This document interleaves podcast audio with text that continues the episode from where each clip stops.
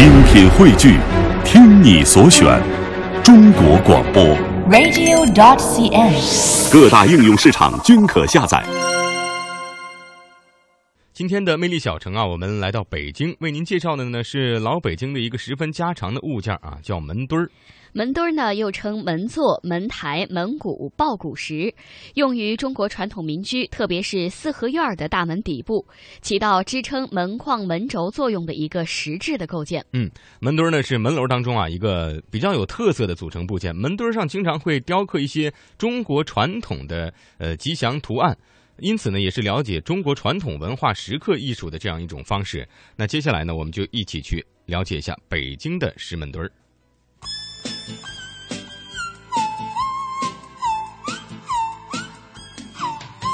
门墩儿在北京代表性民居四合院的建筑艺术当中，虽然称不上重要，却也自成风景。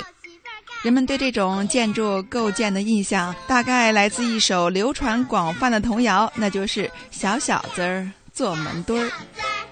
做门墩儿，门墩儿呢，又称作门座、门台、门鼓，是起到支撑门框、门轴作用的一个实质的构件。大部分呢是青白石的，很少部分是用汉白玉打造的。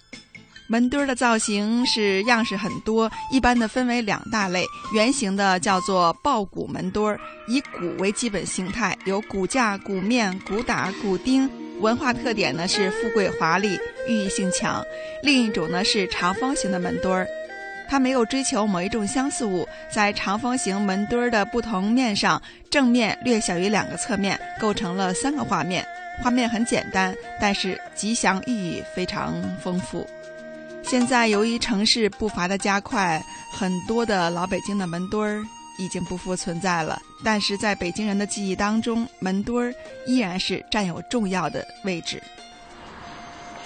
出生于1981年的刘洋，毕业于北京师范大学艺术系。从小就喜欢历史的他，如今是中国文物协会最年轻的会员。刘洋从小在四合院长大，门墩儿对他来说并不陌生，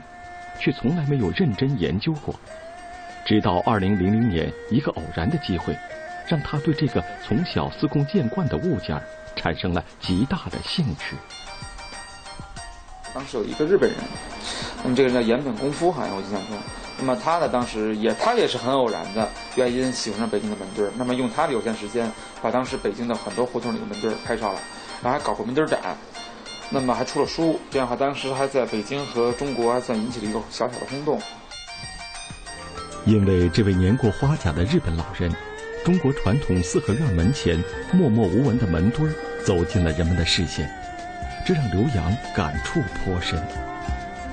四合院是中国传统建筑中的一种组合建筑形式。四合院中的“四”指的是东南西北四面，“合”就是指四面房屋围合在一起。整个四合院大多按照中国传统的习惯。采用对称的办法建筑而成，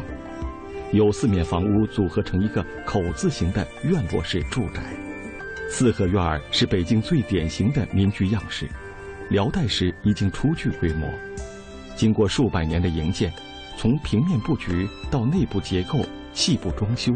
都形成了特有的老北京风格。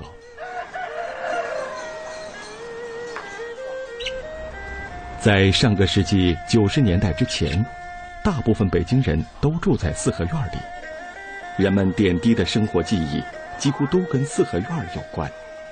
四合院蕴含了很多北京人所独有的自豪和情感，而家家户户门前必有的门墩儿，也默默地保留下了一份独特的记忆。如今，随着城市建设不断推进。虽然北京城里还保存着一些富有特色的老胡同和四合院，但更多普通的四合院已经逐渐被高楼大厦所代替，门墩儿也慢慢消失在人们的视线中。老北京种种的生活场景，难道将伴随着记忆渐渐远去吗？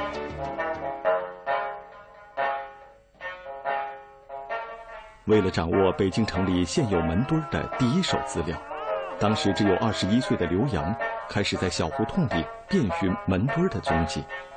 渐渐的对门墩儿有了一些深入的了解。门墩儿严格来说叫门诊石。那么最早的时候出现的时候，最早一般来说，我们现在可能能查到的都是出现在墓，呃墓地里面的这个陵，那么陵门的门上，呃顶门的那个门道，在尤其像陕西省博物馆或者是这个陕西西安的这个碑林，都有一些汉唐汉唐时期的早期的墓墓葬里面都出现过这种门墩儿。那么在北京之后，北京大多数门墩儿是大门或者二道门或者垂化门出现这个门墩儿。那么一般情况下，主要它的更大的作用还是在于它对这门轴的作用，而不是说像现在成一装饰品。那么历史上有门墩儿，就是因为因为有了门才有了门墩儿。因为有了门，才有了门墩儿。门墩儿起到支撑门框、门轴的作用。一块方方的石头，中间有个槽，用来固定大门的门槛儿；后面有两个用来转动大门的门轴眼，是用来固定大门的。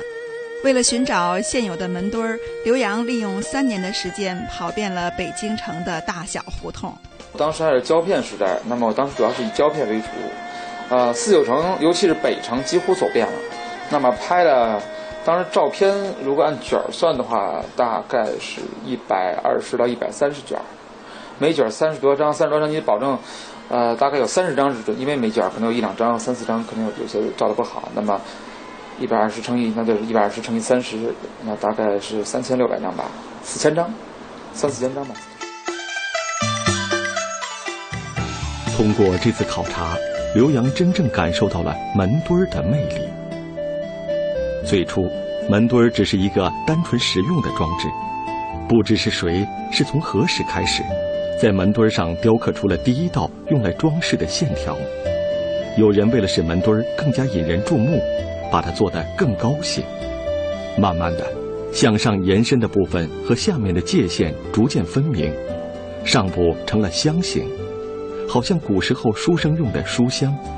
下部好像放箱子的台子，由此产生了芳香型门墩儿。后来，有人试着在门诊石上刻了一个通报来客的鼓，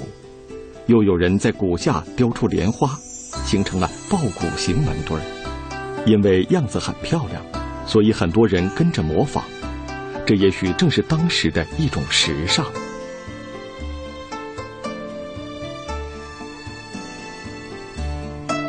也有一些形状少见的门墩儿，比如八角形、葫芦形，或许可以看出主人不追赶潮流、特立独行的个性。说起北京地区门墩儿的起源，应该和冀州郡县的建制有关。最早的门墩儿，如今当然很难见到了，而早期的门墩儿仍然可以寻出一些蛛丝马迹来。像北京现存最早的门墩儿是中山公园设计坛门前的一对石墩，有人说它是隋唐时期遗物，其中还有唐代时期的异兽存在五塔寺，辽金时代的石虎也存在五塔寺。还有元代的石狮子存在妙应白塔寺，北京门墩儿的发展和辽中都、元大都的兴建也是密不可分的。而明清两代则是北京门墩儿的繁盛期，期间统治阶层有规划地发起城市建设，引领着民众自发地进行庭院建设。从不同等级的官员府邸到规模不等的民居庭院，渐渐的，门墩儿已不仅仅是一个构件。而是与门户建筑一同被赋予彰显宅院居住者的身份等级、门第卑贱，甚至个人修养的重要功能。那么，如果能回到等级时代森严的清朝的时候，那么像麒麟啦、这种祥狮子啦这种有有一定意义的这种祥瑞的东西，一般来说老百姓或者凡人是不能使用的。那么像安徽、陕西的话，山西，那么它的门墩儿的意义更多的是多子多福啦。啊，长命百岁啦！家里家族如何如何如何如何，就在可能是在资金啦，或者是在钱上面，可能更多的一种表现成寓意。而北京方面，有的时候，尤其是一些王公大臣，那么他更多的一种寓意呢，就祈求的是一种啊连升三级啦，或者是平升三级啦，啊，更多的是体现出一种官场的一种一种一种表现。如果按门第划分，老北京门墩儿可分为皇家门墩儿、文武门墩儿、富豪门墩儿、书香门第门墩儿、店铺及民宅门墩儿。但凡是与皇家有关的地方，那门墩儿大多数都是汉白玉的狮子，透着威风。而文臣武将的家门口是不敢摆大狮子的，他们摆这种鼓形的门墩儿，鼓面大多刻有和他们品级相对应的图案。富豪家门前也多摆鼓形门墩儿，不过他们在鼓上一般是刻吉祥图案。读书人呢，则摆这种箱形的门墩儿，显示自己是书香门第。如果从雕刻图案的内容看，门墩儿主要有以下几大类，像吉祥、兆瑞门墩儿、天马行空、宝香花、麒麟、鲤鱼、化鱼为龙、四翼、如意、寿带、祥云等等。还有一种叫鸿福相传门墩儿，一般呢刻着五谷丰登、富富有余、花瓶等等。长寿康宁门墩儿则刻着松鹿园、寿字纹、福寿双全、按八仙等等。这个从前啊，寻常百姓家门口的这个门墩儿，现在呢已经变得非常难得一见了啊，好像就经常让人们想到这个最早以前这个竹简被纸张代替的时候，人们是不是会有一些失落？今天呢，纸张又即将被电子书代替的时候，我们又该作何感想呢？其实我觉得就是静静的来接受这些变化吧，享受它带给我们的便利。过去的已经过去了，但是呢，它已经成为了我们记忆当中的那些美好的东西。嗯嗯不过呢，我知道现在也有些人呢非常热爱过去的一些东西啊，嗯比如说呢也做了一些收藏呢对，我们现在呢也得以来看到这。